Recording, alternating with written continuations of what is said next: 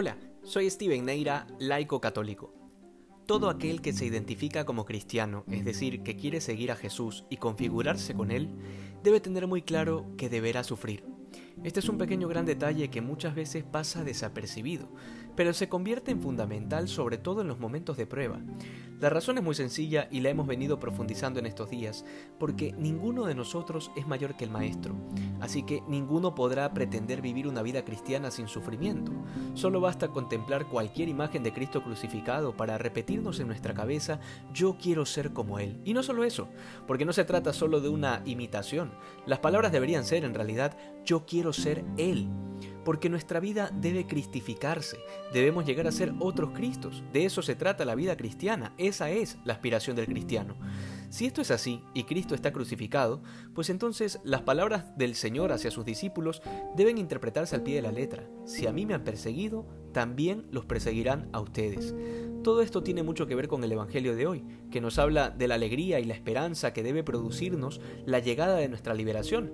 Por eso el Señor nos dice que nosotros deberíamos poder leer los signos de los tiempos y saber cuándo se acerca ese día del reino de Dios. Es decir, una vez que ya hemos recibido todas las promesas de Dios, los que antes sufríamos seremos consolados, los que antes fuimos perseguidos ahora seremos reconocidos y así, en resumen, habría que insertar aquí el capítulo 5 de Mateo con todas las bienaventuranzas porque se acerca el cumplimiento de todas aquellas promesas que nos ha hecho el Señor. Pero no perdamos de vista un detalle importante del Evangelio de hoy.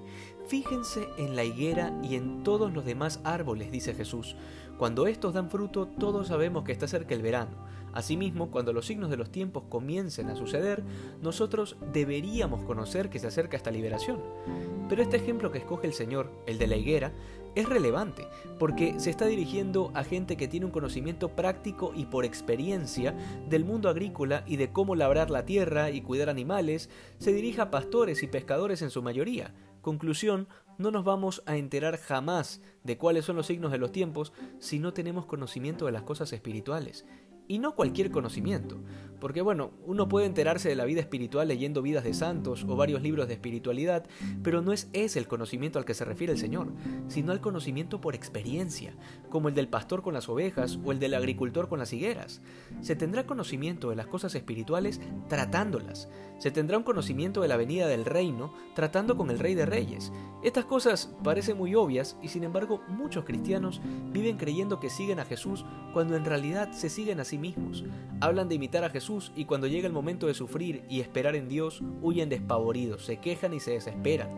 En estas condiciones, los signos de los tiempos les pasarán desapercibidas, porque estarán ocupados con las cosas de este mundo y la forma más concreta de darnos cuenta de que esto es así es observando cuántos cristianos le temen al fin del mundo y cuántos pasan trabajando y esforzándose por construir su vida en este mundo con mayor empeño que el que invierten en construir una moral en el cielo.